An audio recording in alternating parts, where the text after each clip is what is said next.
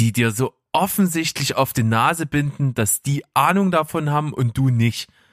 So, das hasse ich wie die Pest. Schlimmste ist eigentlich Fahrradladen. Fahrrad, Fahrradladen, genau. Das ist einfach das Allerschlimmste.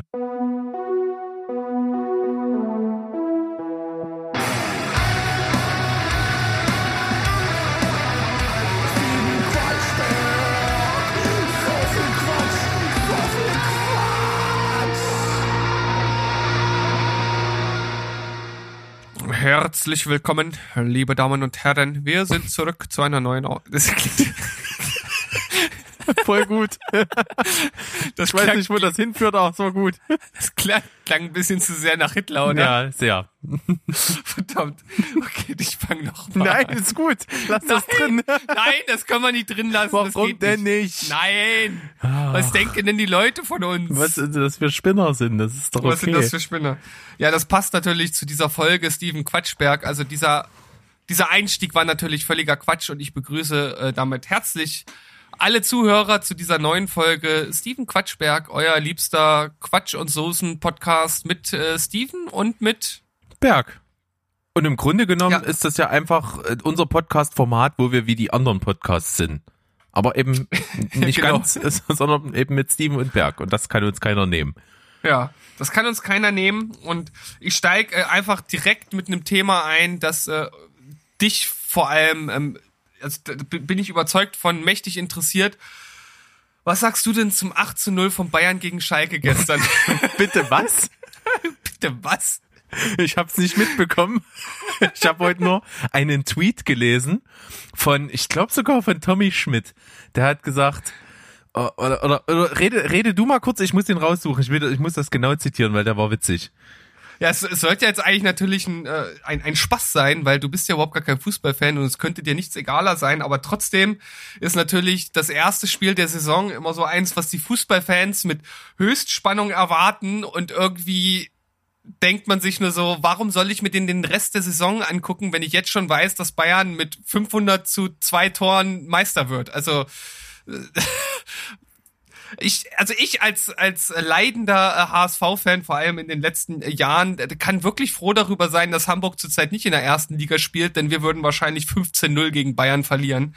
Ähm, aber es ist natürlich echt lustig, dass gerade äh, Schalke, halt so ein richtiger Spackenverein, äh, einfach mal 8-0 auf den Sack bekommt. Also äh, das fand ich schon echt äh, lustig, auch ein bisschen erschreckend.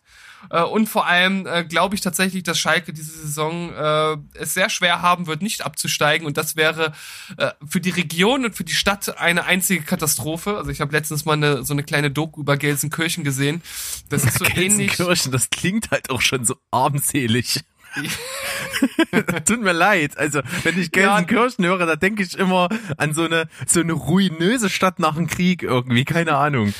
Ja, und also diese Region, die, die lebt wirklich Schalke. Also das ist so ähnlich wie letztens die, äh, die Netflix-Doku über, ähm, über England, äh, über den, den Verein, dessen Namen ich gerade vergessen habe. War Sheffield, war es nicht? Ne, wie hieß das? Sunderland. Ne? Ah, gut, gut, dass du dir das gemerkt hast. Ja. Äh, ah, das kann man ganz gut vergleichen. Das ist wirklich so äh, das prägende Element dieser dieser Stadt mit und da hängt echt viel dran und das ist halt bei Schal oder auf Schalke halt ganz genauso und äh, was die in den letzten Jahren jetzt auch durchgemacht haben, das ist so, so ein bisschen das Äquivalent zu dem, was äh, der HSV halt auch durchgemacht hat. Man wird immer mehr zur Lachnummer, man kriegt es irgendwie nicht in den Griff, äh, man trifft eine falsche Entscheidung nach der anderen und das äh, ja, gipfelte bis jetzt in diesem wirklich sehr traurigen 8 zu 0 für Bayern gestern. Aber gut, jetzt habe ich eigentlich viel mehr darüber erzählt, als ich eigentlich wollte, weil eigentlich wollte ich dich nur ein bisschen mit diesem Fußballgag aufziehen. Ach, finde ich ganz gut. Ich habe nämlich den Tweet dazu gelesen von, von Tommy Ja. Schmidt, den habe ich jetzt rausgesucht. Der heißt, gleich fragt einer von Bayern, wollen wir nicht neue Mannschaften machen? Oder nochmal 0-0? Oder einer geht rüber? Ja, das ist, das Ja. ist, äh, also aus Kindheitstagen. Wer holt, der hat. Ja, genau, so ein richtiger, so, so, so ein Bol Bolzplatz-Dialog auf jeden Fall. Mit Wenn- letzter wenn die- Mann. Wenn die Mannschaften völlig unfair zusammengestellt wurden. Ja. Nicht schlecht, ja. Scheint Ja, also ich- desaströs gewesen zu sein. Das, das klingt Ja, doch gut. Und äh, umso äh, schöner, dass mein HSV gut in die Saison gestartet ist nach diesem auch völlig desaströsen Auftritt gegen Dresden. Also danach muss der Trainer den Jungs auf jeden Fall mal richtig in den Arsch getreten haben, denn das war wirklich Arbeitsverweigerung und die haben äh, mit einem 3 zu 1, nee, 2 zu 1 gegen Düsseldorf, einem Mitaufstiegsaspiranten gezeigt, dass auch wieder mit ihnen zu rechnen ist. Vielleicht klappt's ja dieses Jahr. Mhm. Wobei ich ehrlich gesagt immer noch gar nicht so genau weiß, ob das so gut wäre, wenn die wieder aufsteigen, weil ich weiß nicht, ob man sich dann in der ersten Liga halten kann, aber na gut. Das ist jetzt wirklich äh, dann vielleicht schon zu deeper äh, Fußball-Talk, den wollen wir ja hier eigentlich gar nicht haben. Und ja, vielleicht schließen wir das jetzt mal ab hier. Genau, ich möchte meine Expertise da nicht dazu geben, denn die ist nicht vorhanden. Und bin auch trotzdem irgendwie erstaunt, dass wir gerade über Fußball gesprochen haben. Aber gut, hier ist nun mal alles möglich bei dem Format und das äh, unterstreichen wir damit umso mehr. Mhm. Ja, ansonsten habe ich im Prinzip gar nicht so richtig einen Plan, was wir heute machen, wie immer. Das ist eigentlich das Grundkonzept und das ist eigentlich das Gute daran. Was mich so ein bisschen beeindruckt hat, als das Gute daran ist das Gute darin. ja, und darin sind wir und deswegen ist es gut.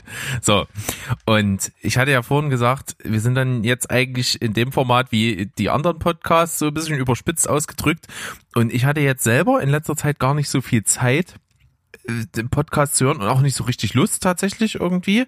Fehlte mir das und habe ganz wenig, fast gar nichts gehört und bekomme dann mit, ich habe von von unseren Kolleginnen Lady Kotz ja irgendwie die die letzten zwei nicht gehört und dann kam jetzt die die dritte, die ich nicht gehört habe und die äh, heißt einfach mal nach ihrer Schlussformel Adios Bitches und Bitcherinos und da steht halt drin, dass die jetzt erstmal äh, nicht weitermachen.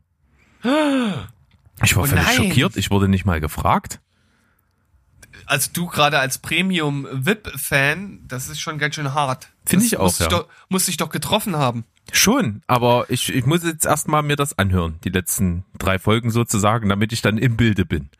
Also du weißt noch nicht die Beweggründe. Nee, nicht so wirklich. Ach, Mensch. Bin gespannt. Ja. Liebe Grüße. Ich, ich habe äh, auch nicht sonderlich viel Podcast gehört und wenn, dann ist es halt auch, äh, ja, im Grunde das, was ich immer höre. Also ein bisschen Sam Harris, ein bisschen Wohlstand für alle und das war's. Äh, ansonsten habe ich dir ja angekündigt, äh, um äh, jetzt von diesem Podcast-Thema mal ein bisschen auf äh, unseren Kerninhalt dieser Quatschberg-Folgen umzuschwenken, nämlich äh, gequirlter Schwachsinn mit äh, Soße. Äh, Soße, tut mir leid. Ähm, Nachdem du dich so echauffiert hast, hast du das jetzt mir nochmal richtig reingedrückt, ja. Ja, ja, genau. Äh, ich habe dir ja schon angekündigt, ich möchte mich über Zwiebeln aufregen. Okay, über Zwiebeln. Ich bin jetzt gespannt, wo man irgendeinen Hass gegen Zwiebeln herholen kann, weil es ist halt einfach mal mit das Geilste, was in der Küche existiert. Definitiv. Also rein kulinarisch gibt es an der Zwiebel nichts auszusetzen. Die Zwiebel im Allgemeinen ist ja die ein Zwiebel, wunderbares Gemüse. Ja, aber die Zwiebel sollte wirklich mal über die Beschaffenheit ihrer einzelnen Schichten und der äußeren nachdenken, wenn diese und jetzt äh, äh kleiner Spoiler, ähm, erste Weltprobleme äh, äh, ist im Ankommen, äh, wenn diese diese letzte Haut, die man abzieht, also die, vor der, die man auch eigentlich dann essen kann, wenn die so dünn ist, dass du eine halbe Stunde lang da drin rumfriemelst, um diese dünne Haut abzufriemeln, weil immer nur so ein Millimeter abbricht. Kennst du das? Ja, Furchtbar. Das macht mich, das, das macht, macht mich auch mich richtig wahnsinnig. wahnsinnig, ja. Definitiv. Und ich, bin, und ich bin mir dann auch zu schade, einfach eine Schicht mehr abzureißen, weil ich denke, die könnte ich ja essen. Das, das ist richtig, aber mittlerweile muss ich zugeben, mache ich das halt konsequent. Also egal wie gut die äußere Schale abgeht, ich mache halt prinzipiell die erste Schicht ab, weil es halt schneller geht, einfacher und mit weniger Ärger verbunden ist. Und so viel prozentual weniger Zwiebel hast du am Ende dadurch nicht. Aber es, das, das macht mich, es macht mich wahnsinnig, das abzupulen und es macht mich wahnsinnig auch zu viel abzupulen. Deswegen äh, versuche ich das jetzt als Achtsamkeitsübung zu nehmen und dabei ganz ruhig zu bleiben und das in aller Seelenruhe trotzdem zu machen. Ich hasse es zum Beispiel, äh, das gleiche Prinzip kannst du nicht kennen, äh, oder kennst du wahrscheinlich, aber hast du nicht, bei Eiern. Manchmal hast du Eierschalen, die kriegst du nur mit so einem Quadratmillimeter abgepult pro Stück, was du da abmachst. Ich dachte, da gibt's irgendwelche Hacks, die, damit das trotzdem funktioniert. Ja, Irgendwie. aber das, das muss halt nach dem Kochen passieren mit den Abschrecken und so weiter und so fort, weil wenn das halt einmal versaut ist, dann, dann pulst du dich da zu Tode. Dann ist das Ei in den Brunnen gefallen. Aber äh, kulinarisches Thema ist ganz Hey, gut. jetzt sagst du einfach hm und hast gar nicht gemerkt, dass ich ein typisches Sprichwort mit dem Ei verbunden habe, oder? Selbstverständlich habe ich das gemerkt, aber es war dann jetzt übergehst du das nicht, einfach. Ja, es war jetzt nicht für mich so bemerkenswert, dass ich dem jetzt nochmal, äh, was ich jetzt doch tue, einen Satz widme. Ah, du Arschloch. Ja, da sind wir wieder beim Einstieg, okay. Ähm, was mir aber kulinarisch jetzt noch einfällt, das ist auch so ein Thema, äh, was mir äh, gestern tatsächlich äh, begegnet ist, dass ich mir, weil ich ja selber halt schon versuche, nicht zu viel Fleisch auch zu essen, so, weil es halt dieser Überkonsum halt völliger Käse ist, brauche ich halt zum Beispiel auch auf, auf dem Brötchen oder auf dem Brot oder so ganz wenig Aufschnitt, also Wurstaufschnitt. Das heißt also, die Lösung dafür ist meistens, dass ich an, die, an der Fleischtheke mir halt eine Scheibe Wurst hole. Das klingt halt schon so absurd und äh, wenn man das so macht, weil man halt meistens in einer Woche brauche ich halt nur einmal eine Scheibe Wurst, wirst, wirst du halt immer, habe ich immer das Gefühl, dass die Wurstfachverkäuferin mich halt auseinandernehmen möchte und sich halt fragt, was ist denn das für ein Spast, ey? Diese unglaubliche Peinlichkeit, wenn du an so einer Fleischtheke stehst und sagst, ich hätte gerne eine Scheibe davon. Ja. Ist äh, unangenehm, aber sollte äh, bitte gesellschaftlicher, viel, äh, gesellschaftlich viel akzeptierter sein. Mann. Das ist auf jeden Fall, äh, denke ich, abgefahren für die Verkäuferin, weil das natürlich völlig unüblich ist, ne? Also sich nur eine Scheibe mitzunehmen. Und äh, dann wird die wahrscheinlich auch noch einzeln natürlich verpackt und das ist natürlich schon äh, ziemlich komisch auf jeden Ja. Fall, ja. Und den entgegen steht meistens, das, das gibt's bei uns hierzulande nicht ganz so krass, dass manchmal Leute vor dir sind, die wollen natürlich irgendwie ein bisschen mehr, aber das hält sich meistens noch in Grenzen. Aber ich war ja vor kurzem im Urlaub in einer Alpenregion und dort wird, wird Fleisch gegessen. Da war wirklich einer vor mir an der Fleischtheke und ich habe also nicht ganz, aber wirklich knapp zehn Minuten gestanden, bis ich dran war. Der hat halt Alp- wirklich für eine Fußballmannschaft Fleisch eingekauft vor mir. Vielleicht war das ein Wirt. Nee. Nee, nee. Also es kam im Gespräch relativ deutlich rüber, dass es nur für seine Familie und sich für, für, den, für eine Woche ist. Ja. Und es war, ich dachte mir, Alter, bist du mal fertig? Weil der, der fing halt jedes Mal wieder an, ja, und dann nehme ich noch davon 400 Gramm und dann nehme ich noch davon mal so 10 Scheiben. Und, und ich dachte mir, was ist denn da los? Tja, also das ist natürlich lustig, dass du dann mit deiner einen Scheibe dann ankommst. Ja, ich kam mir dann auch so schon so richtig dämlich vor. Ich stell mir das vor, wie du da dann, wie du dann hingehst und sagst, so, ich hätte dann jetzt gern eine Scheibe von diesem Mortadella-Aufschnitt davon. Zum Beispiel. Ja, wollte ich nur mal sagen. äh, Also falls äh, Fleischfachverkäuferinnen zuhören, äh, bitte äh, gebt mir nicht das Gefühl, dass ich ein Vollspast bin, weil ich bin's einfach nicht, wenn ich diesen Wunsch habe, nicht so viel Fleisch zu essen. Mann, für euch ist das natürlich schlecht, ist klar. Ja, Mensch. Berg. Ich weiß gar nicht, was ich jetzt weiter erzählen soll. Echt? Ich, ich dachte, du hast jetzt irgendwie voll den Plan, worum es jetzt geht.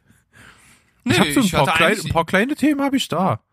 Ich hatte eigentlich nur das Zwiebelthema tatsächlich. Ich dachte immer, dann kommen, dann kommen wir halt vom Hundertstel ins Tausendstel, so wie wir das immer machen, und dann entwickelt sich das so organisch. Aber Ja, ich habe das natürlich in eine entsprechende einseitige Sackgasse geführt, indem es um äh, äh, indem es dann um Fleisch ging, was ja nicht so dein Thema dann logischerweise ist.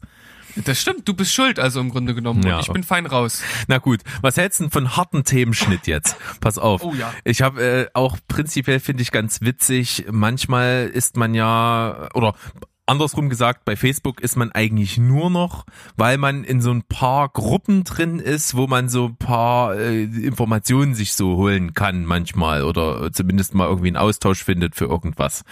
Und Ja. geil ist immer bei diesen Gruppen, dass es dann immer diese Spacken gibt, die dann so reinschreiben, ja, äh, in letzter Zeit voll scheiße hier geworden und so, ich bin raus. So, dann geh doch. Ja, da haben wir ja schon mal drüber gesprochen. Über, über diesen Fakt. Und dann gibt's aber noch andere Menschen, die finde ich mindestens genauso witzig, die in solchen Foren, wo es um irgendwas Technisches geht, sei es jetzt wahrscheinlich bei dir Musikproduktion oder sei es, was weiß ich, bei mir äh, in, in, in einer Gruppe über Gitarrenverstärker oder was auch immer, dass es da halt Leute gibt, die jede Scheiße fragen. Hm. Also die Ja, wirklich den billigsten Mist, den sie mit zwei Klicks äh, selber sich beantworten könnten, dort fragen.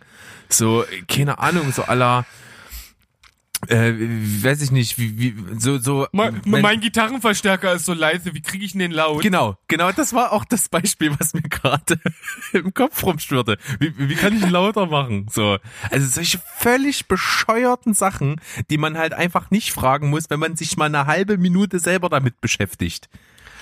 Ja, das ist generell äh, so ein Problem, dass mir in den sozialen Medien, nicht nur in den Gruppen, auch bei so äh, so eBay Kleinanzeigen oder Anzeigenseiten, äh, da, da steht dann äh, oder du wirst gefragt, äh, wo ist denn das abzuholen? Dann gibst du die Adresse und dann fragen die, ja, wo ist denn das?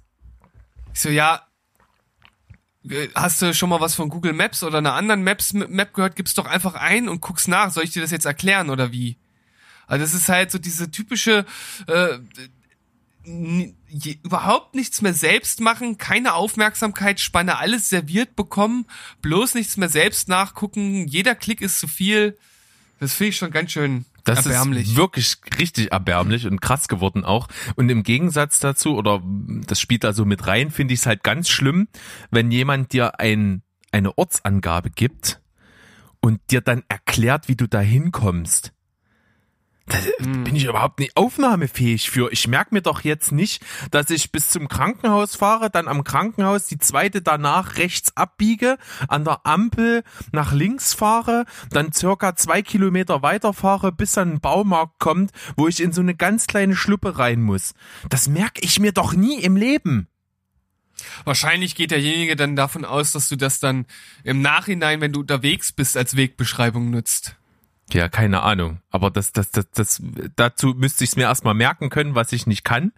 Und äh, da, wozu auch? Es gibt Navis und äh, Adressen sind hinlänglich genau beschrieben. Da gibt's eine Straße, eine Hausnummer und eine Postleitzahl. Und wenn du diese drei Sachen hast, dann kannst du es theoretisch nicht verfehlen.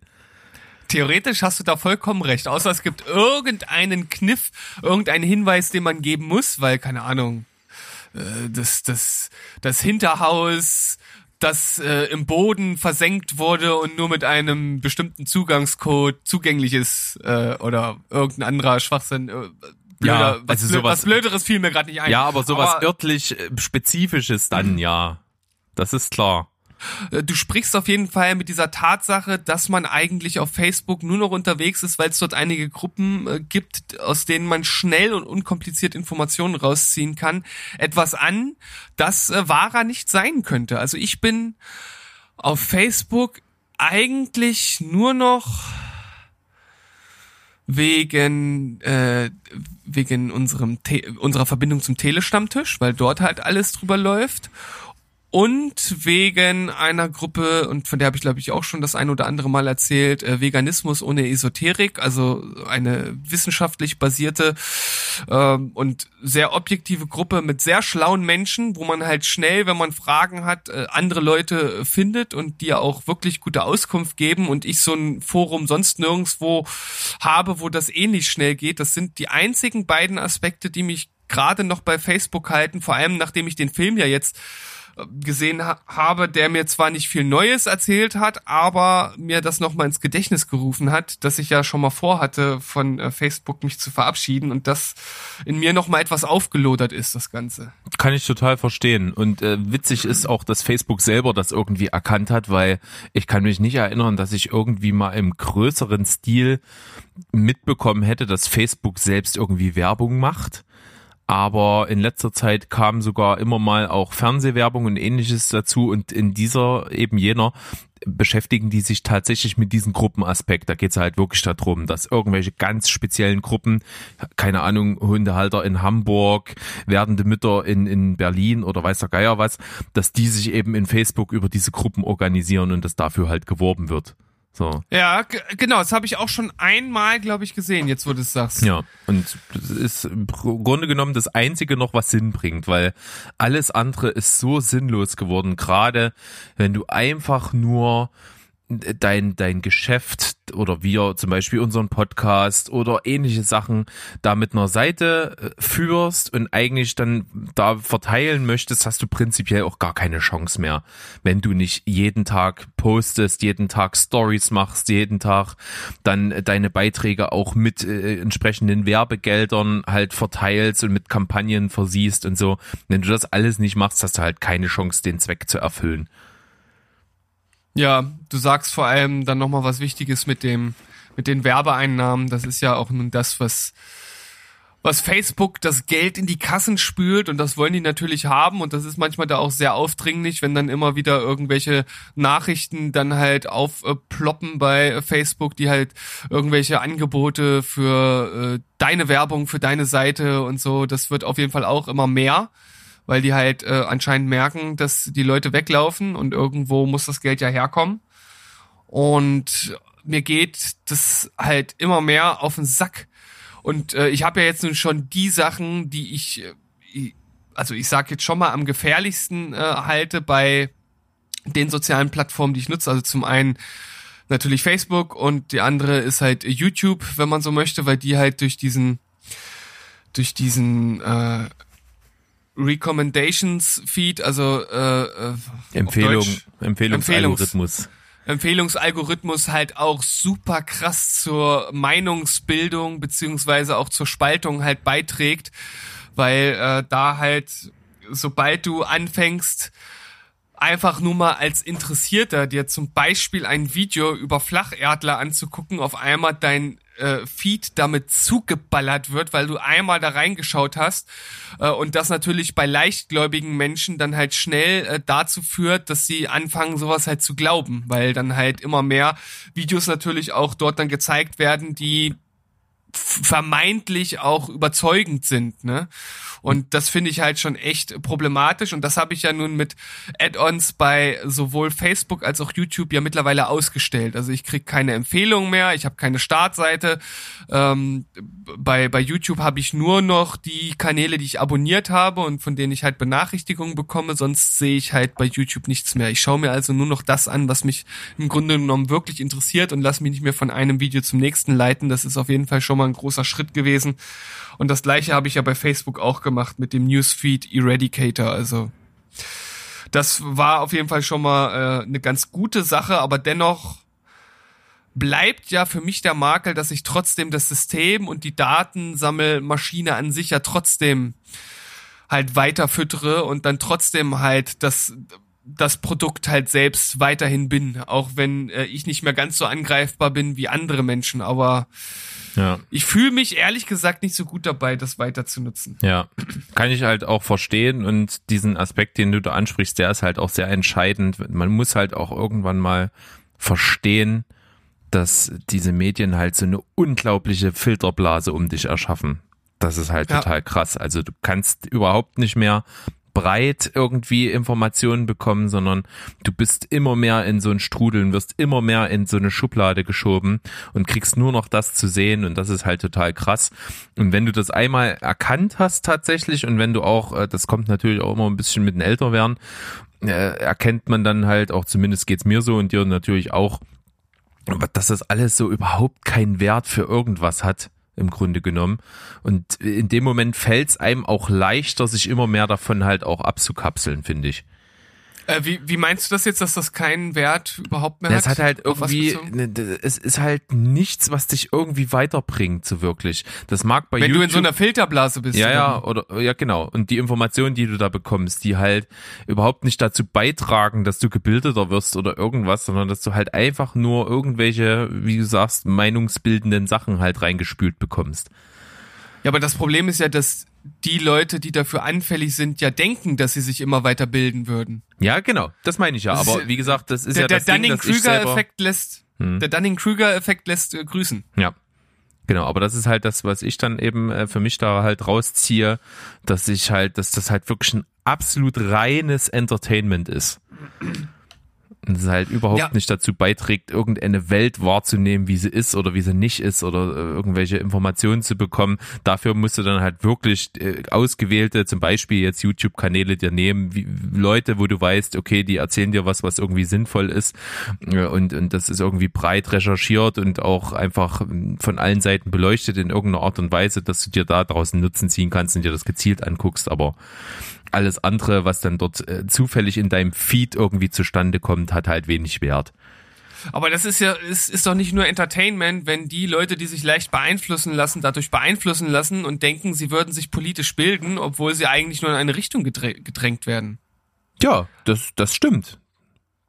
Das ist ja für die, die da sozusagen drauf reinfallen, in Anführungsstrichen, ist es dann tatsächlich äh, dann gefährlicher, als jetzt für Hm. jemanden wie dich oder mich, dem das irgendwie bewusst ist. Okay, also du meintest jetzt, diesen Entertainment-Aspekt war da jetzt auf dich selbst bezogen. ja, genau. Also das, okay. genau. Das meine ich. Also, dass ich, Ja. ich für mich halt sage, wenn ich halt Facebook oder Instagram öffne, dann unterhalte ich mich mit irgendwas, was mich interessiert, wenn ich es mir gezielt auswähle und alles andere äh, bringt mir halt wenig. Ja, es ist halt so wichtig und das habe ich auch die letzten Male schon öfter mal erwähnt, dass man halt einfach einfach offen ist für für Gespräche. Also dass dass man halt auch mal die Gegenseite halt anhört und das passiert halt nicht mehr. Also man ist halt so in seiner Filterblase abgekapselt, dass man die andere Seite halt gar nicht mehr hören will.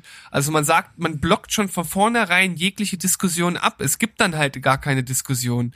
Man man räumt überhaupt gar nicht die Möglichkeit ein, dass man selbst falsch liegt und der andere vielleicht richtig liegt. Und ich finde, das ist wirklich eines der größten Probleme unserer Zeit. Und ich habe das Gefühl, dass das immer schlimmer wird. Und wie soll man denn noch eine vernünftige Diskussionskultur erhalten oder ja, im Grunde genommen eigentlich wieder einführen, weil die ist ja irgendwie abhanden gekommen, wenn es halt nur noch Pole ganz außen gibt. Also ich habe irgendwie das Gefühl, es, es gibt überhaupt gar keine, überhaupt gar keine Mitte mehr. Also ohne dass, dass ich das jetzt äh, zwingend äh, rein politisch äh, mit Mitte, links, rechts meine. Ich meine halt einfach, dass es immer irgendwelche Pole gibt oder irgendwelche verfestigten Meinungen und man ist so darauf verharrt, dass diese richtig sind, dass man dem, dem anderen gar nicht mehr zuhört. Ja. Das kann man tatsächlich nicht oft genug irgendwie ansprechen und betonen. Und das ist wirklich etwas beängstigend, wie sich das so entwickelt und dass es halt irgendwie keine Tendenz gibt, dass sich das mal ändert. Das, da gebe ich dir vollkommen recht. Ähm, Und, und es gibt ja auf jeder Seite gibt es ja kluge Menschen. Also es ist ja nicht so, wenn man jetzt selbst links eingestellt ist, heißt das ja nicht, äh, dass automatisch alle, die rechts sind, dumm sind. So, ne? Das ist ja, also jetzt politisch rechts, ich meine jetzt nicht rechtsradikal, ne? Ähm,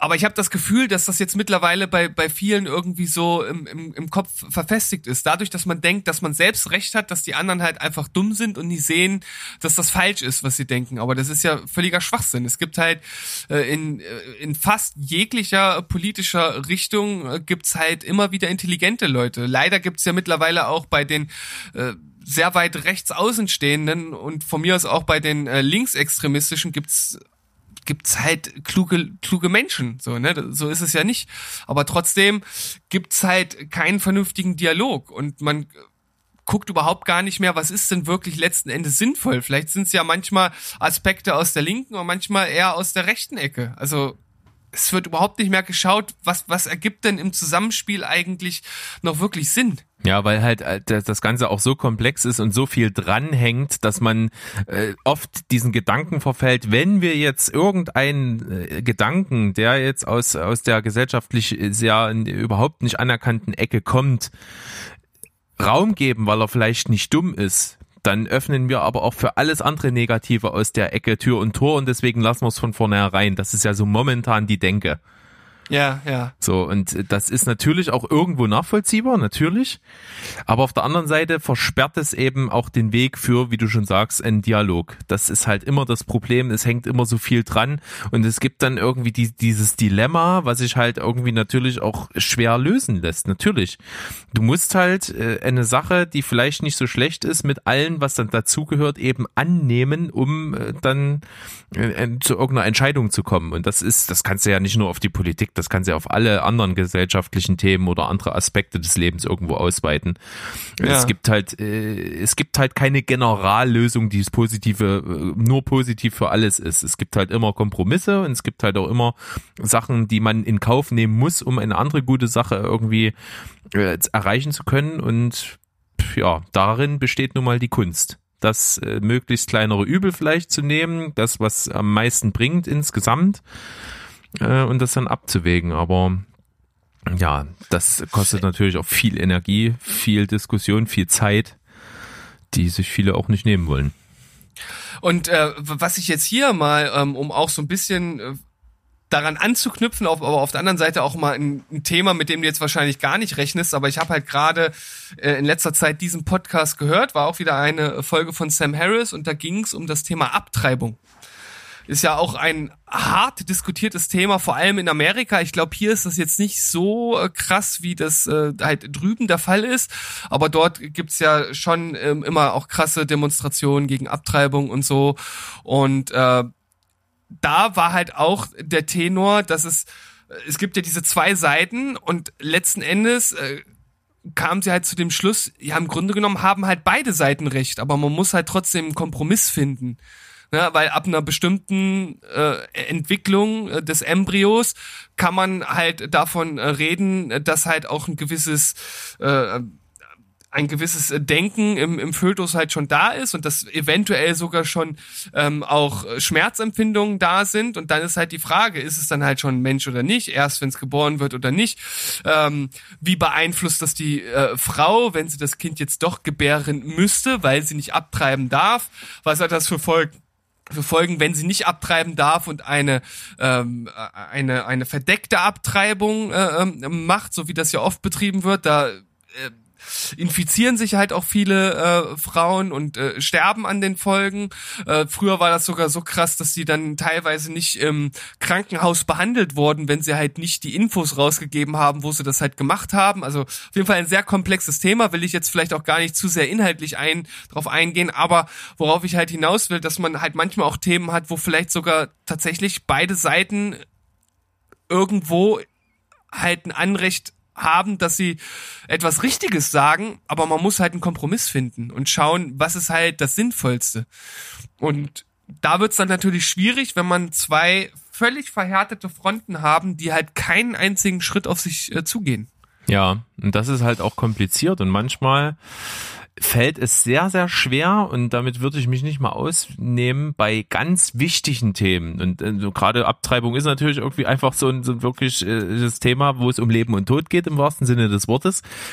Da ist es schwer zu akzeptieren, dass es zwei gegensätzlich nebeneinander existente Meinungen gibt, die man nicht vereinen kann.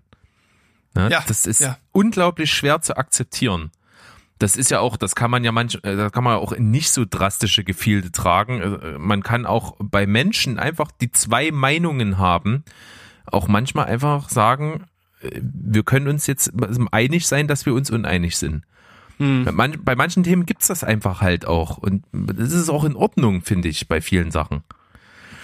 Und da kommt es dann immer, immer dazu, wenn du das in, in so hohe Ebenen äh, hebst, wo es um Gesetze oder um Bestimmungen geht, die irgendwie festgelegt werden müssen, dann hast du immer am Ende eine Lösung, natürlich, die, die, wo die einen sagen, es ist in Ordnung und die anderen sagen, es geht gar nicht. Äh, mhm. Aber du musst ja was festlegen bei manchen Sachen. Und bei Abtreibung jetzt als Beispiel musst du natürlich festlegen, bis zu welchem Stadium der Entwicklung ist es möglich abzutreiben und äh, ab welchem Stadium wird's illegal. Du kommst nicht umhin, da was festzulegen.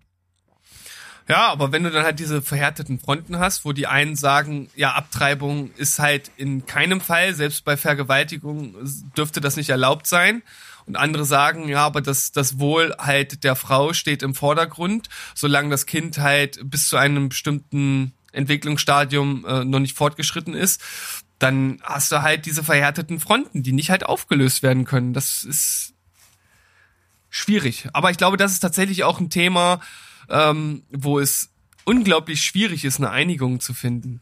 Total. Und das ist eins von, von unendlich vielen wenn man das mal Ja. so sagen will. Es gibt, und das ist es ja eben, da sind wir wieder bei dem Thema Diskussionskultur. Es ist manchmal wirklich, wirklich schwierig und du kannst manchmal einfach keine Entscheidung treffen. Das ist leider das Problem und damit muss man umgehen können. Das muss man auch so miteinander kommunizieren, dass es eben nicht dazu kommt, dass die Fronten immer mehr verhärten und äh, immer, dass sich dann auf alles auswirkt, was eben mit dem eigentlichen Thema gar nichts zu tun hat, so dass dann halt wirklich so einfach kein Dialog zu gar nichts mehr möglich ist. Und das ist halt die Kunst und das ist das Schwierige und diese, diese Diplomatie auf einer Ebene, die Kompromisse erreichen soll, die einigermaßen Leute zufriedenstellen, das äh, ist halt wirklich die hohe Kunst. Ja, schwieriges Thema, wird uns noch eine ganze Weile wahrscheinlich beschäftigen, denn ich habe das Gefühl, besser wird's nicht in nächster Zeit. Aber vielleicht sollte man auch ein bisschen positiv äh, in die Zukunft schauen. Vielleicht gibt's ja doch irgendwann ein Umdenken. Wer weiß, wer weiß. Genau, Hopfen und Malz ist noch nicht verloren. Wir haben einfach mal die Hoffnung und jeder kann ja auch selber irgendwie ein bisschen dazu beitragen und sich halt einfach wirklich mit Sachen auseinandersetzen und auch mal überlegen, ob es sein könnte, dass eine andere Meinung auch möglich ist oder nicht. Und sich damit auseinandersetzen bringt schon mal viel. Also was ich jetzt auch von, von vielen sehr gebildeten äh, Menschen halt gelesen habe, dass die halt einfach einen Twitter-Account oder einen Instagram-Account halt folgen von jemanden, dessen Meinung sie nicht teilen, der halt aber trotzdem, ich sag mal, ein, eine gewisse Intelligenz besitzt und halt trotzdem auch vernünftig über, über Dinge schreibt, einfach um eine andere Sichtweise halt zu haben.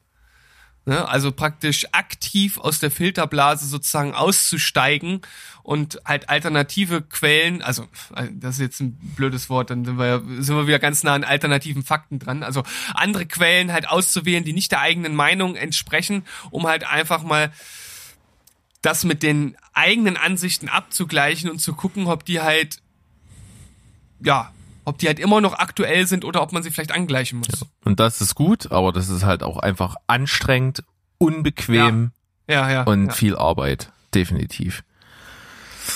Nicht einfach. Und wer, und wer mag das schon, ne? Hm. Unbequeme Sachen, Auseinandersetzung, Arbeit, das klingt alles nach harter, harter Arbeit. Und Ja. das ist es letzten Endes auch, aber das Leben ist ja kein Ponyhof, oder? Ja, eben. Wenn man, äh, wenn man dann gerne auch was erreichen möchte und irgendwie äh, dann, wie soll ich das sagen, auf, auf einem höheren Gut äh, hinaus will, dann muss man solche Sachen eben teilweise machen.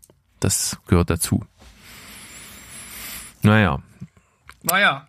Aber bis zu einem gewissen Rahmen. Äh, Und ich wollte dich mal fragen, das passt nämlich gerade ganz gut dazu. Gibt es Sachen so im Alltag, wo du genau weißt für dich, ich kann das einfach nicht? Gibt's da so irgendwie so ein typisches Beispiel? Das muss nichts Großes sein, das kann auch was völlig Banales sein. Ich gebe dir mal ein Beispiel von mir Ja. ich besitze nicht die Fähigkeit, mit, mit Werkstätten jeglicher Art zu kommunizieren, so dass ich als Kunde dort irgendwie akzeptiert bin. Also ich kann halt nicht mit meinem Auto in eine Werkstatt fahren und sagen, pass auf, äh, das und das ist kaputt, könnt ihr mir helfen? So, und, und dass die dann auch wirklich was machen. Sondern, äh, ja, äh, mach mal einen Termin, ich, wir haben in drei Wochen was frei. So, und da geht halt kein Weg rein. Und es gibt halt Leute, die kommen da hin und da, da fahren die das Auto rein und gucken sofort nach. Ja. Weißt du, und wie bei ich dir das klappt mein? das nicht. Nee, ich strahle das anscheinend nicht aus. Boah, Alter, du stellst mich ja jetzt hier vor Fragen, ey. Gibt's sowas bei mir auch? Ich weiß es nicht. Es gibt auch bestimmt Leute, die die in irgendwelchen, was weiß ich, Geschäften sind, äh, sag mal Beispiel ein HiFi-Laden oder so, wollen sie irgendwie eine, irgendwas Technisches kaufen und kriegen dann dahin irgendwie zu der, äh, weiß ich nicht, Stereoanlage, für die sie sich entschieden haben, dann noch einen kostenlosen, äh, weiß ich nicht, tragbaren CD-Player zu kriegen. Keine Ahnung, jetzt blödes Beispiel, aber ne, und, und bei mir wird's dann so mehr, mehr oder weniger dann, ja, ich muss dann am Ende nochmal 100 Euro mehr bezahlen, so nach dem Motto. So. ja, okay. Ne? Okay, ich verstehe, also, was so, du meinst. so offensichtliche Sachen, die man halt einfach nicht ausstrahlt und nicht kann. Also ich habe mit Sicherheit auch irgendwelche Aspekte, die da reinpassen.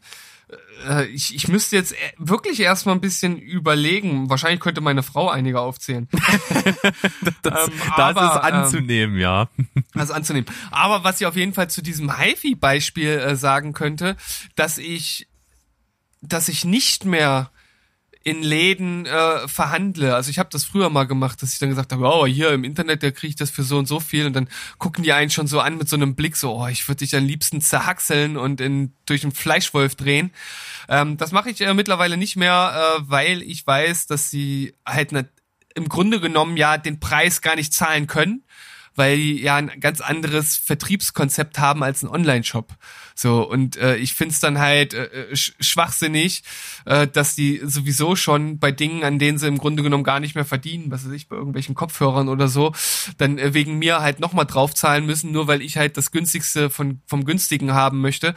Da bin ich halt mittlerweile einfach so, dass ich halt reingehe, ich nehme das, was ich haben will, bezahle das und gehe nach Hause und lass mich überhaupt nicht mehr auf irgendwelche Diskussionen oder Handeleien ein, weil mir das auf den Sack geht. Ja, kann ich total verstehen. Passt aber auch äh, zu dem, was ich jetzt noch hab, dazu, dass es mir oft auch sehr anstrengend ist, wenn du in solche Läden gehst, wo es um irgendwelche speziellen Sachen geht, dass halt oft die Verkäufer halt auch Arschlöcher sind die dir so mhm. offensichtlich auf die Nase binden, dass die Ahnung davon haben und du nicht. Mhm. Das hasse ja, ja. ich wie die Pest. Schlimmste ist eigentlich Fahrrad, Fahrradladen. Fahrradladen, genau. Das ist einfach das Allerschlimmste. Du kannst, also du, wenn du mal richtig das Gefühl haben willst, wie sich sich anfühlt, gesteinigt zu werden, dann geh in den Fahrradladen und sag, ich hätte gerne das billigste Fahrrad, was sie haben. du wirst getötet mit Blicken. Ja. Das, das, da das, kann, das können die auch nicht verstehen, dass, dass es sich nicht interessiert, eine, was weiß ich, eine mega krasse Obergangschaltung mit fünffach Trills, Trillzionen Federweg oder keine Ahnung was zu kaufen, sondern du einfach nur ein ganz simples, einfaches Fahrrad haben willst, um deine 200 Meter zum Supermarkt jeden Tag zu fahren. So. Es gibt einen super geilen Artikel, ich glaube in der Süddeutschen oder so, der ist schon ein paar Jahre alt zu diesem Phänomen dass halt so eine Fahrradwerkstatt Fuzis so eine ganz eigene Gruppe für sich sind und dass sie halt zu 90 Prozent einfach nur so arrogante Assis sind, die ihren Kunden, wie du schon sagst, einfach nur vorhalten, was für eine geilen Typen sie sind und dass man halt keine Ahnung hat und äh, warum man denn das oder jenes kaufen will. Und selbst wenn man sagt, es ist mir egal, was sie jetzt davon denken, ich will das oder das haben, einen das dann teilweise noch nicht mal verkaufen. Also so, so, so völlig abgefahrene Dinge, die du niemals in einem anderen Laden irgendwie erleben würdest, oder zumindest kenne ich keinen. Und äh, ich muss sagen, dass ich jetzt einen Fahrradladen letztens gefunden habe, wo ich mein äh, Faltfahrrad äh, mir äh, zugelegt habe. Äh, das ist der erste Fahrradladen und ich war schon in einigen, wo der Besitzer halt super nett ist und einfach alle Fragen, die ich hatte, mir ganz vernünftig beantwortet hat und ich ihm dann zum Schluss auch das halt gesagt habe, dass ich sonst halt nur irgendwelche Assis als äh, äh als Werkstatt äh, oder Verkäufertypen halt erlebt habe und dass er halt die absolute Ausnahme ist. Und ich finde, das ist dann halt auch, äh, das ist dann halt auch wichtig, diesen Leuten das dann halt mal zu sagen. Ja, dass, dass die halt irgendwie die Ausnahme bilden. Ja, und vor allem dann halt einfach so bleiben. Ne? Und äh, nicht vielleicht dann irgendwann auch mal abdriften, weil sie vielleicht über die Jahre dann auch keinen Bock mehr haben oder es scheiße läuft oder wie auch immer. Wobei es ja bei den Fahrradläden jetzt gerade boomt wie in kaum einer anderen Branche. Ja, das stimmt natürlich. Aber das ist definitiv Fahrradfreaks ist ein ganz seltsamer Schlag Menschen und das kannst du immer wieder überall sehen. Ich weiß auch noch, das ist schon eine ganze Weile her, aber auch im Frühstücksfernsehen kam mal irgendwas, als das so mit Corona wirklich so war und es als Bericht eben darum ging, dass eben Fahrradverkäufe hochgegangen sind und so und vor allen Dingen E-Bikes und sowas. Und da hatten die halt auch einen Typen da, so einen Fahrradexperten, der E-Bikes vorgestellt hat. Und wie der sich dort gegeben hat und wie die den interviewt haben und wie der in seiner eigenen Welt dort gelebt hat, da, da dachte ich mir wieder, ja, Fahrradfreak, völlig typisch.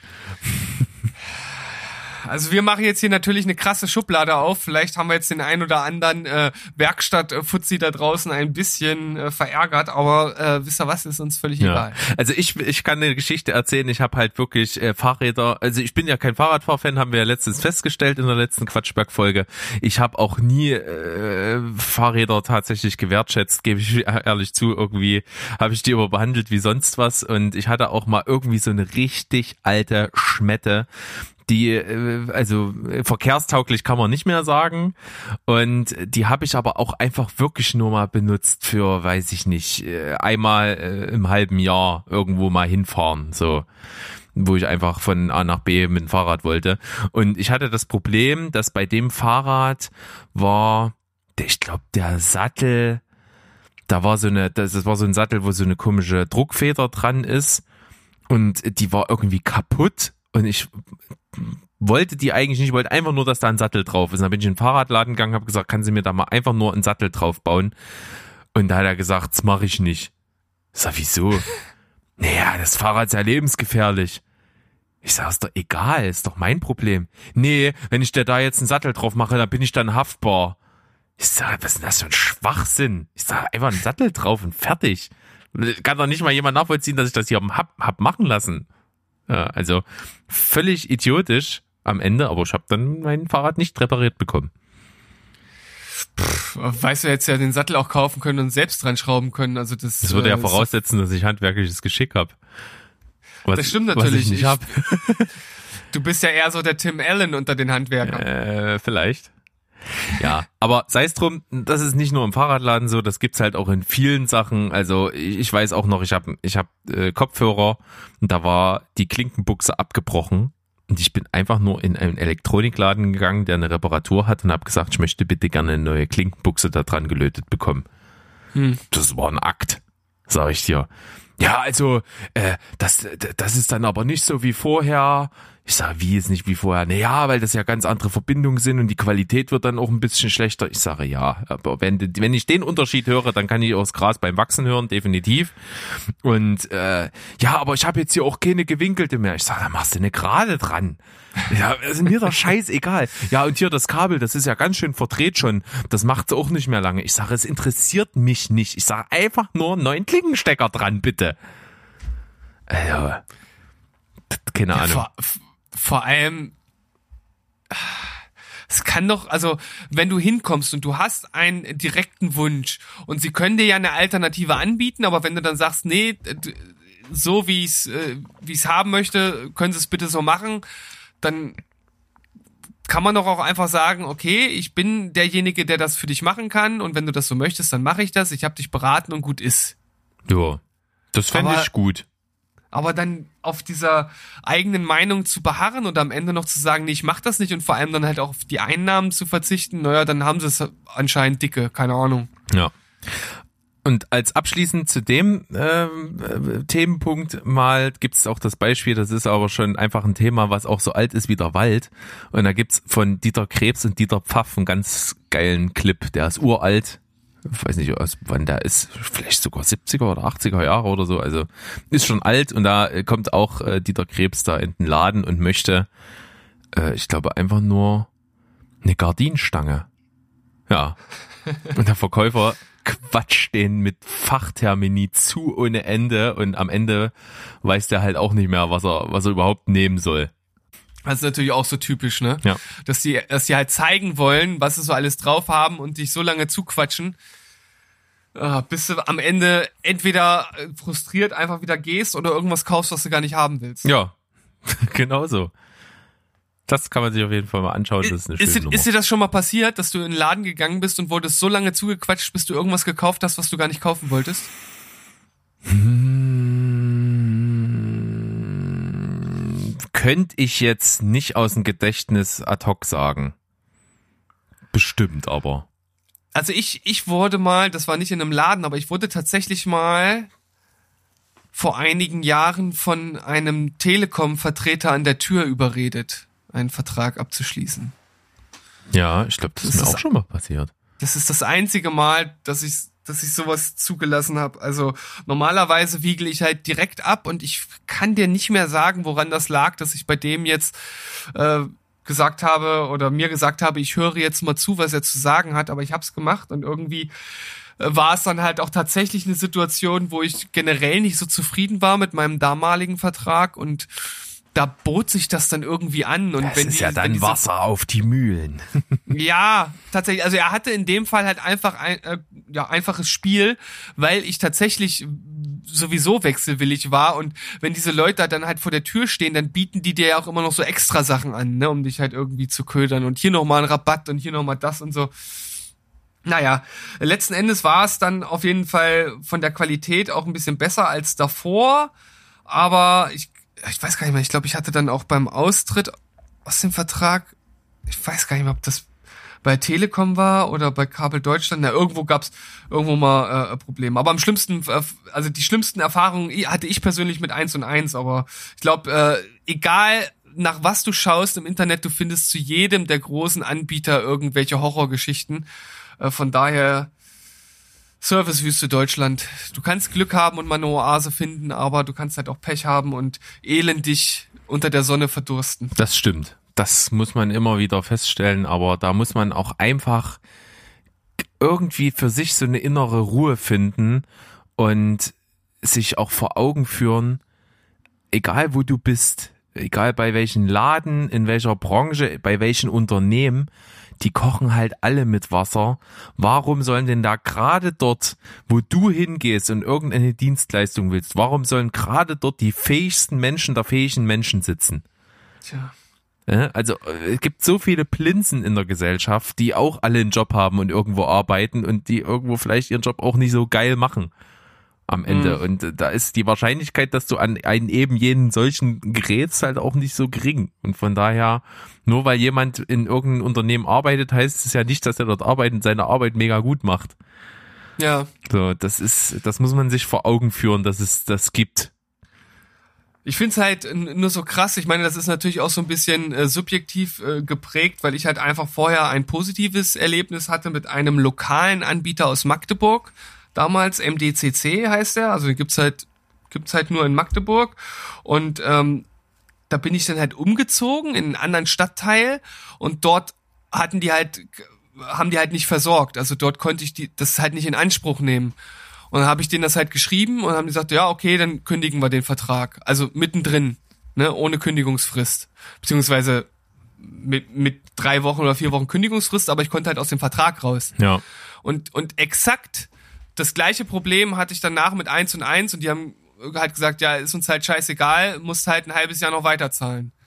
Ja. Und da habe ich mir halt so gedacht, geil, Alter, ihr seid ein riesiger Anbieter, der einen Haufen Asche macht, ja, und ich bin halt irgendwie ein armer Student, der von einem Stadtteil in den anderen zieht, ja, und muss halt trotzdem weiterzahlen und äh, der äh, lokale Anbieter, der konnte das bewerkstelligen. Das fand ich schon ganz schön armselig, aber vielleicht sehe ich es da auch ein bisschen bisschen zu eng, keine Ahnung. Ja, aber, kann ich total nachvollziehen. Und das ist auch immer das Problem, wenn irgendwo die, diese zwischen der persönlichen Ebene, wo du jemanden zufriedenstellen möchtest, Geld steht. Das ist bei allen Aspekten prinzipiell so. Immer wenn äh, es, es kommt immer so ein so ein so ein ja du äh, du du, du bezahlst ja dafür, also dann äh, ja hast ja gezahlt und dann ist gut. So, da müssen wir nicht nett zu dir sein. So, Hm. ja, das Ich kommt möchte- immer so rüber. Ich, ich möchte auch nur noch mal festhalten, die, also eins und eins hat ja hier vollkommen legitim gehandelt, ne? Also ich war in einem Vertrag und äh, die, die müssen mich halt nicht rauslassen, es wäre halt Kulanz gewesen und das, das Einzige, worüber ich mich jetzt halt aufrege, dass sie das halt nicht aus Kulanz gemacht haben. Ja. Ne, und äh, kann man jetzt äh, dazu stehen, wie man will. Äh, ich habe es dann natürlich einfach so hingenommen, wie es war. Und äh, finde es halt einfach nur, äh, ja, finde es halt einfach bei großen Unternehmen schade, dass die halt sowas halt nicht machen. Also ich habe das auch von, von anderen großen Anbietern halt ähnliche Sachen gehört. Aber wahrscheinlich gibt's da auch wieder, je nachdem, an wen du so gelangst und äh, wie du dich denen äh, halt gegenüber gibst, zu unterschiedlichen Ergebnissen kommst. Macht das, hab, hat, hat der Anfang meines Satzes mit dem Ende noch Sinn gemacht? Ich glaube nicht. Ich habe es nicht Sinn ergeben. nachvollziehen können, aber das macht nichts. Prinzipiell weiß ich, wovon du sprichst und von daher ist alles Ja. gut. Und das meine ich halt, ne, das kommt auch ganz viel drauf an, an wen du ja jetzt genau äh, gerätst. Da gibt's im, in, innerhalb eines Unternehmens oder Konzerns auch sicherlich solche und solche, das ist immer so. Aber das bringt's halt auch oft mit sich. Das ist ja genauso bei Ämtern in Deutschland. Also du hast ja ganz oft, dass derjenige Fallbearbeiter, der für dich in deinem Problem, was, was da eben gerade ist, zuständig ist, halt einfach die Macht hat. Ne? Meistens ist es halt Ermessensspielraum desjenigen Sachbearbeiters und da kannst du halt Glück oder Pech haben. Egal, worum es da geht. Also äh, sei es um, du willst für dein Motorrad irgendwie ein, ein, kleineres Nummernschild, als was die Norm ist, dann kannst du halt jemanden haben, der sagt, ja, ist vollkommen in Ordnung, weil es stört niemanden. Du kannst aber auch jemand sagen, nee, das ist nicht Vorschrift, das machen wir so nicht. Ja, das, da sind wir natürlich wieder bei so einem anderen Thema mit so Vorschriften, die halt wenig Sinn ergeben. Aber äh, das ist natürlich jetzt ein ganz anderer Punkt. Äh, über den könnte man wahrscheinlich eine eigene Folge machen. Ja. Da kommen wir ja wieder an denselben Punkt wie eben noch vor, vor einer halben Stunde. Es, du, kommst halt oft nicht umhin, auch bei umstrittenen Themen einfach irgendwas festzulegen, was natürlich äh, die einen gut finden, die anderen nicht gut finden. Und tendenziell sollte man das oder wird es auch oft so gemacht, dass man die Regeln ein bisschen härter formuliert, als sie es eigentlich notwendig wären, damit äh, dann auch äh, der letzte, der so äh, damit damit missbräuchlich umgehen würde, halt gar nicht erst in die Versuchung kommt. Weißt du, wie ich das meine? Ja. Also man hätte zum Beispiel, ja. äh, ich nehme jetzt mal wirklich ein ganz aktuelles Corona. Ja, ja. Sicherlich ja. ist es jedem klar gewesen, dass es vielleicht klug gewesen wäre, als das noch nicht äh, auf der ganzen Welt verbreitet war, äh, prinzipiell irgendwie alle Grenzen zuzumachen und wirklich mega verschärfte ähm, äh, Kontrollen zu machen, dass es halt wirklich nicht passiert oder die Möglichkeit so gering wie möglich gehalten wird, dass, äh, dass jemand, der infiziert ist, in das Land, was noch nicht infiziert ist, reinkommt. Hätte man sicherlich machen können, aber du, du schaffst es ja nicht, die Akzeptanz der Leute zu gewinnen damit. Ne? Nee, du hast halt eher das Problem, wenn du das so radikal machst, dann wird das wahrscheinlich ein Aufstand äh, herrschen wird und dass die Schlu Zustände dann noch schlimmer werden, als sie überhaupt schon sind. Ja, man merkt's ja äh, selbst selbst jetzt, wo es völlig offensichtlich ist, ne, dass äh, Corona ein riesen äh, darstellt. Da wird's ja schon schwierig, selbst wie ich finde, recht akzeptable Maßnahmen halt einzuleiten. Also wenn man sieht, was für äh, Vollhonks da in Berlin auf die Straße gehen und äh, irgendwie äh, denken, sie, sie würden unterdrückt und die, die, die, die, die Maske ist ein Zeichen der Unterdrückung ich weiß, ich weiß gar nicht genau, wo ich da ansetzen soll und was zu sagen soll. Also es ist halt genau. ziemlich, ziemlich lächerlich. Und äh, zum Beispiel da ist es genauso, du, du nimmst jetzt einfach mal den Mikrokosmos Supermarkt und du legst halt fest, wer den Supermarkt betritt, setzt eine Maske auf und hat die die ganze Zeit an und wenn er den Supermarkt verlässt, kann er sie runternehmen. So, ja. das ist die Regel. Und die erschlägt halt alles und erschlägt auch jegliche Diskussion darüber. Wenn du jetzt aber sagst, naja, im Grunde genommen ist es ja eigentlich nur notwendig, wenn du in den Supermarkt gehst und Menschen in deiner Nähe sind, dass du die Maske aufhast. Wenn Menschen in deiner Nähe nicht gerade sind, brauchst du ja auch keine Maske aufhaben. Wozu? So, das, diese, diese, diese Öffnung gäbe es ja, aber wenn du das machst, dann öffnest du natürlich allen, die sowieso keinen Bock haben, Tür und Tor äh, um, um, um am Ende einen Zustand zu kriegen, der pures Chaos ist. Also es ist viel einfacher und zumutbarer zu sagen, ab Türeintritt bis Türaustritt fertig. Einfach zu merken, brauchst du nicht kompliziert rumdiskutieren. Ja, das ist ja das, was du vorhin gesagt hast. Halt so formulieren, dass man halt vielleicht so knapp drüber ist, aber so, dass es halt auch praktikabel machbar genau, ist. Genau, das wollte ich mit dem Beispiel jetzt unterstreichen. Du hast es richtig Und zusammengefasst, ja. Ach, sehr schön. Und ich find's auch äh, echt gut, dass jetzt endlich die äh, die äh, äh, die Bußgelder für Maskenverweigerer eingeführt äh, werden und dass das auch kontrolliert wird. Also ich habe das selbst hier in Leipzig schon erlebt, dass dort äh, in den S-Bahn-Stationen zum Beispiel am Markt, dass dort halt Polizei patrouillieren geht äh, und guckt. Also weil es schon echt viele Verweigerer teilweise gibt. Genau. Und man hat eben vorher den Versuch gemacht, an die Vernunft des Menschen zu appellieren und das ohne einen Zwang, der ein Bußgeld nach sich zieht, halt zu machen. Und man hat festgestellt, es das, das öffnet zu vielen Leuten Tür und Tor, wenn es keine Konsequenz gibt, das halt einfach zu verweigern und nicht zu machen. Deswegen den Schritt äh, gehen, den man für einen vernünftigen Menschen nicht bräuchte, das halt einfach zu ver, äh, härter zu machen, als es eigentlich notwendig wäre, eben mit einem Bußgeld und deswegen äh, damit der Diskussion aus dem Weg zu gehen und das halt umzusetzen zu können. Und ich möchte das nur noch mal festhalten. Also, wenn es ohne Bußgeld funktionieren würde, dann bin ich da absolut dafür. Aber du sagst es ja, es funktioniert in den großen Städten und so wie ich das jetzt wahrgenommen habe, halt einfach zu einem großen Teil nicht.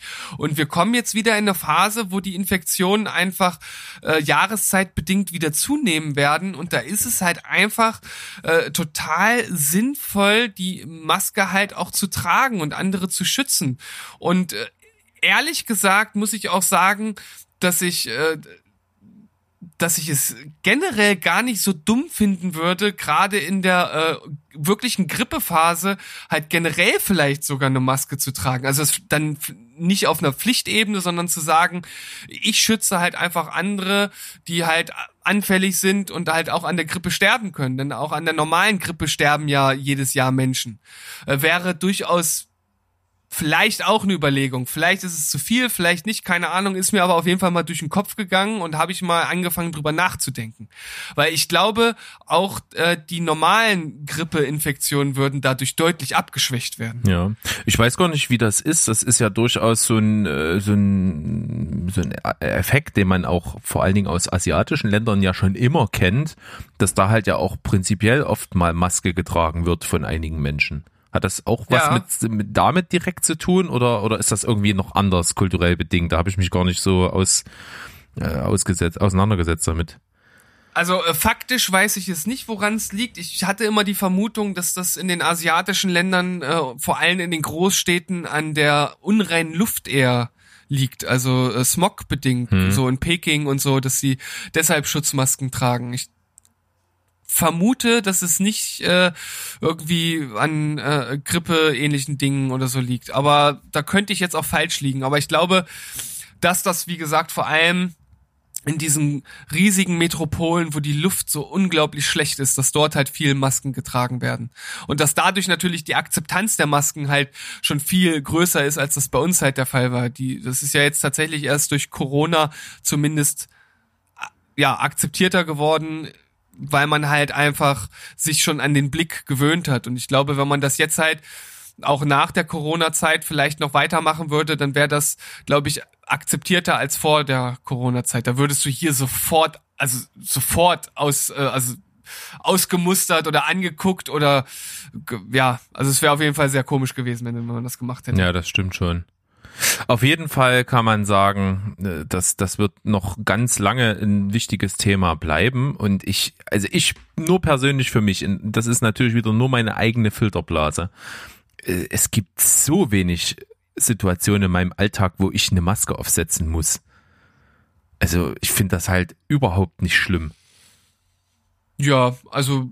Also ich komme gar nicht in so viele Situationen, wo ich irgend äh, irgendwie einen Laden so lange betrete, dass das irgendwie zu einem Problem werden würde, dass ich da eine Maske tragen muss. Also das Einzige, was ich wirklich nachteilig finde, das ist aber nun mal einfach so, ist, dass man eben mit so einer Maske halt die, die, die Gesichtsmimik seiner Mitmenschen halt meistens äh, in aller Regel nicht sehen kann und das ein bisschen ungewöhnlich ist und dass es halt einfach schöner ist, natürlich am Gesicht von Menschen ablesen zu können, wie sie sich gerade fühlen, weil das geht nun mal einfach.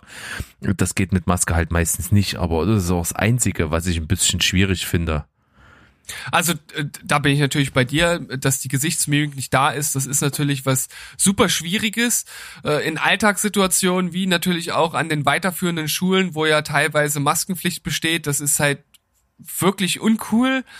Aber es hat ja Sinn und Zweck, die Maske zu tragen und das ist halt ein Nachteil, den man jetzt einfach in dieser Pandemiesituation einfach hinnehmen muss.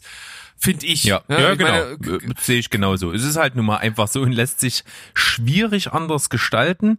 Es gibt ja mittlerweile schon Hersteller, die es irgendwie hinbekommen, so, so was Transparentes oder Durchsichtiges zu machen.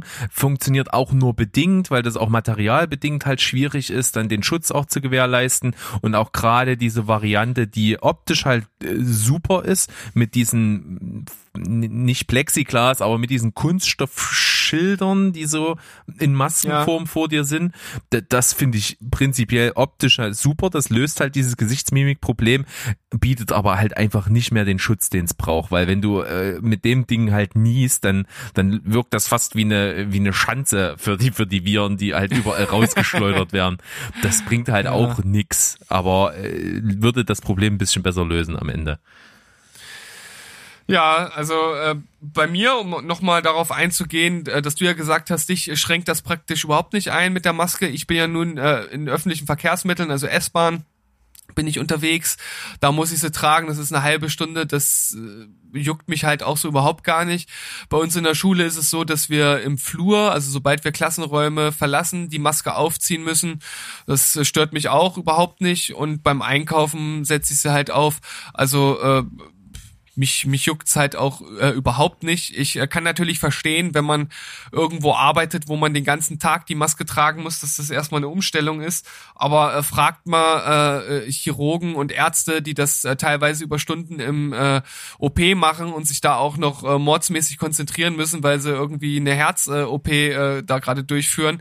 Also das ist natürlich auch eine Gewöhnungssache und alleine durch diesen Aspekt, dass das Ärzte schon seit Jahrzehnten machen und das halt auch wissenschaftlich untersucht ist, weiß man auch, dass die Nachteile, äh, wenn man zwischendurch mal Pause macht und die auch mal absetzt, dass die halt völlig zu vernachlässigen sind. Also mal alle äh, äh, keep calm und äh, es wird vorbeigehen und wenn äh, der äh, Impfstoff da ist, dann wird das alles sich wieder regulieren und ich ich habe sogar die die Vermutung, dass man und auch, auch, auch so ein bisschen die die die die pessimistische Voraussage, dass da irgendwann einfach alles vergessen wird, was wir aus diesem Dilemma gelernt haben und alles wieder back to normal ist. Mit ich hab so ein bisschen die Angst. Mit Sicherheit.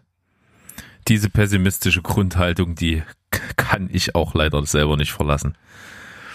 Ich bin eigentlich von, von Grund auf versuche ich immer optimistisch zu sein, aber ich, ich weiß nicht genau, ob all das, was man jetzt gelernt hat und diese ganzen Erkenntnisse, die man daraus ziehen könnte für das eigene Verhalten und in der Politik für Maßnahmen für später, ich, ich habe irgendwie das Gefühl, dass das nicht die Früchte tragen wird, die es tragen sollte. Und das wäre echt schade.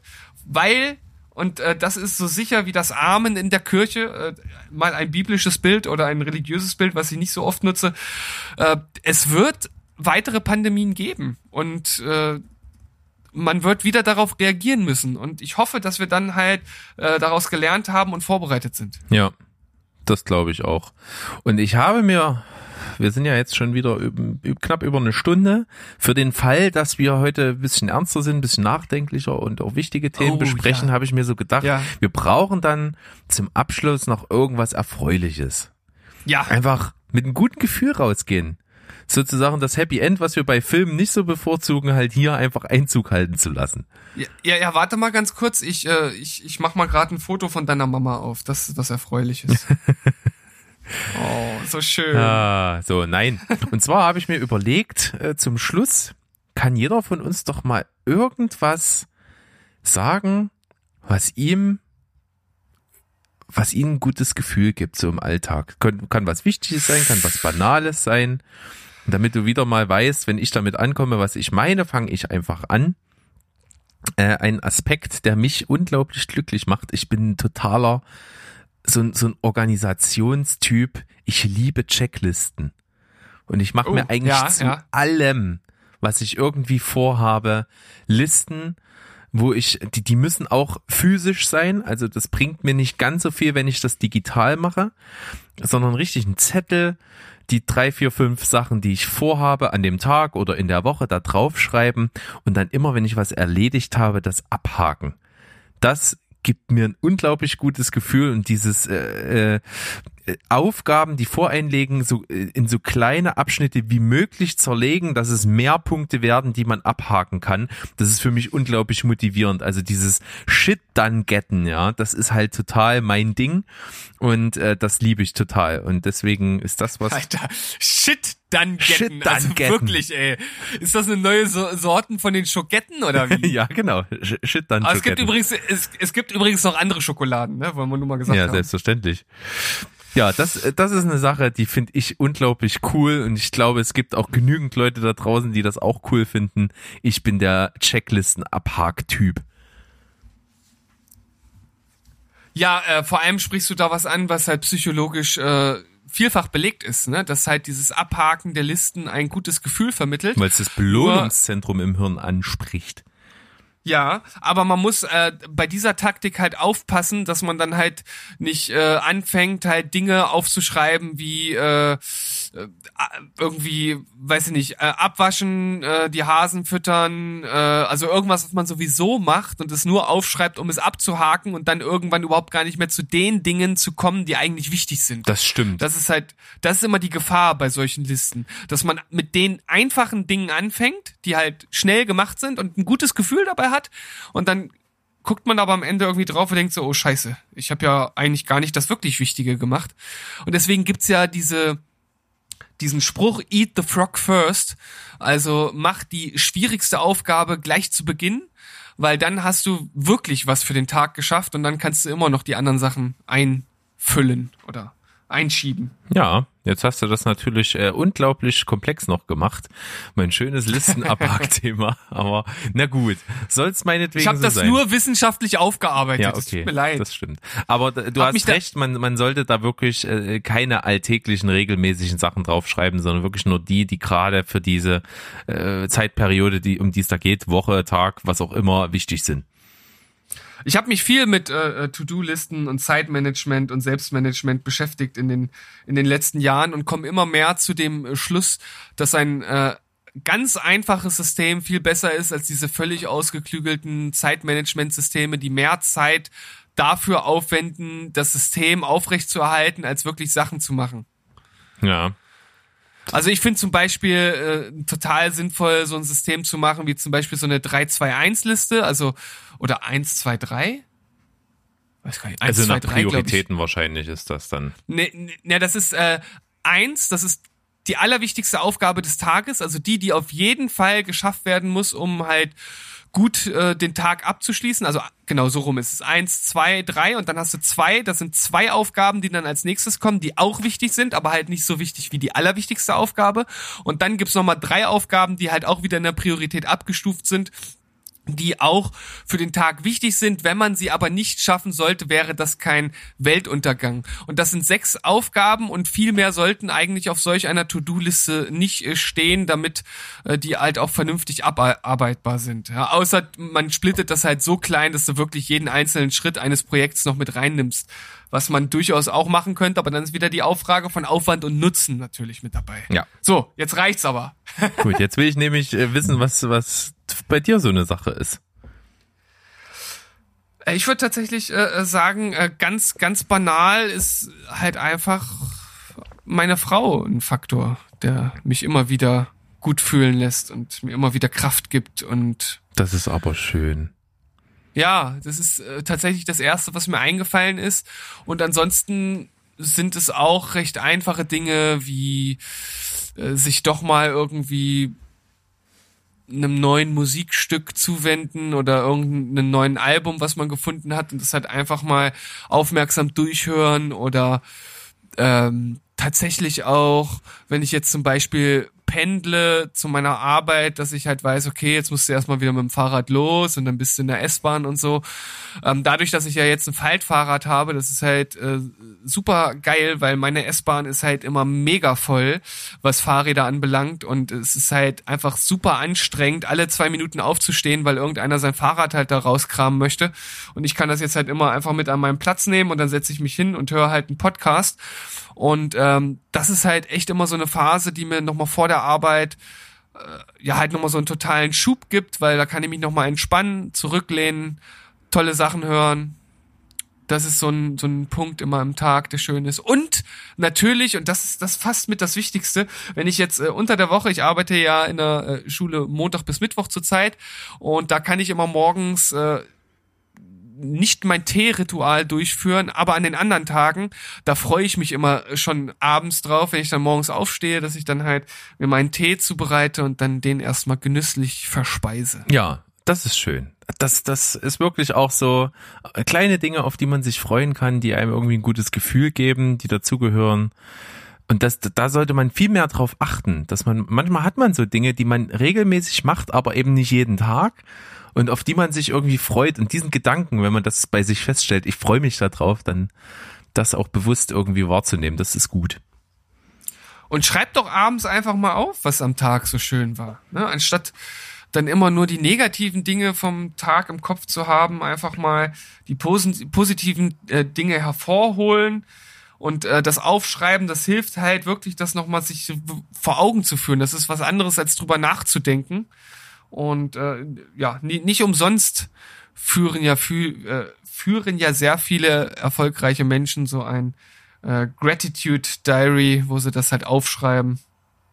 So ein Gefühlstagebuch der schönen Dinge. Mach das mal. Das klingt gut. Soll ich das mal, meine, soll ich das mal ja. von jetzt bis zur nächsten Quatschberg-Folge machen? Ja, mach das mal. Das ist im Grunde genommen so dieses, dieses Prinzip des äh, 5-Minuten-Tagebuchs ähm, oder 3-Minuten-Tagebuchs, dass du halt ähm, Dinge aufschreibst am Morgen, äh, für die du dankbar bist, irgendwie drei Dinge, es können halt einfache Dinge sein und dann abends aufschreibst, was ist gut gelaufen. Man kann auch nochmal herausstreichen, was ist schlecht gelaufen. Das ist ja auch manchmal wichtig, das nochmal zu reflektieren, um dann halt einfach fürs nächste Mal zu wissen, was man besser machen kann. Und ja, das sind so kurze Dinge, die einen großen Einfluss haben können. Nicht für jeden. Ich glaube, es gibt auch Leute, denen bringt das nicht so viel, aber Probieren geht über Studieren. Das stimmt. Und mit diesen Weisheiten und mit diesen Handwerkszeugen für ein schönes Leben, die wir euch hier an die Hand geben, können wir uns auf jeden Fall verabschieden in unserem Lifestyle-Podcast. Steven Quatschberg mit euren zwei Lieblingslaberköppen. Wir freuen uns. Ich habe mich gefreut, mit dir heute zu sprechen. Das ist auf jeden Fall eine Sache, die heute gut war. Und ja, können wir, kannst du direkt aufschreiben. Ja, Eben. Ich fange fang heute mal damit an. Mal gucken. Wir werten das das nächste Mal aus. Wann auch immer das sein wird, das weiß man bei uns nie.